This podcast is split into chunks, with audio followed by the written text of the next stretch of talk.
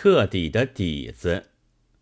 现在对于一个人的立论，如果说他是高超，恐怕有些要招论者的反感了；但若说他是底子，是非常前进，却似乎还没有什么。现在也正是彻底的、非常前进的议论，替代了高超的时光。文艺本来都有一个对象的界限。譬如文学，原是以懂得文字的读者为对象的，懂得文字的多少有不同，文章当然要有深浅，而主张用字要平常，作文要明白，自然也还是作者的本分。然而这时，彻底论者站出来了，他却说：“中国有许多文盲，问你怎么办？”这实在是对于文学家的当头一棍，只好立刻闷死给他看。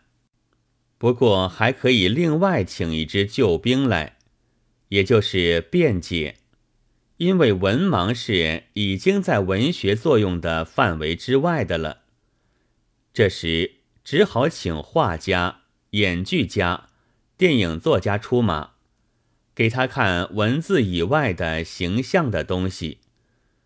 然而这还不足以塞彻底论者的嘴，他就说：“文盲中还有色盲，有瞎子，问你怎么办？”于是艺术家也遭了当头一棍，只好立刻闷死给他看。那么，作为最后的挣扎，说是对于色盲、瞎子之类。需用讲演、唱歌、说书吧，说是也说得过去的。然而他就要问你：莫非你忘记了中国还有聋子吗？又是当头一棍，闷死，都闷死了。于是彻底论者就得到一个结论：现在的一切文艺，全都无用。非彻底改革不可。他立定了这个结论之后，不知道到哪里去了。谁来彻底改革呢？那自然是文艺家。然而文艺家又是不彻底的多，于是中国就永远没有对于文盲、色盲、瞎子、聋子无不有效的、彻底的好的文艺。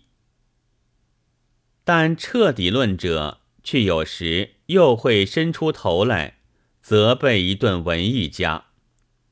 弄文艺的人，如果遇见这样的大人物而不能撕掉他的鬼脸，那么文艺不但不会前进，并且只会萎缩，终于被他消灭的。切实的文艺家必须认清这一种彻底论者的真面目。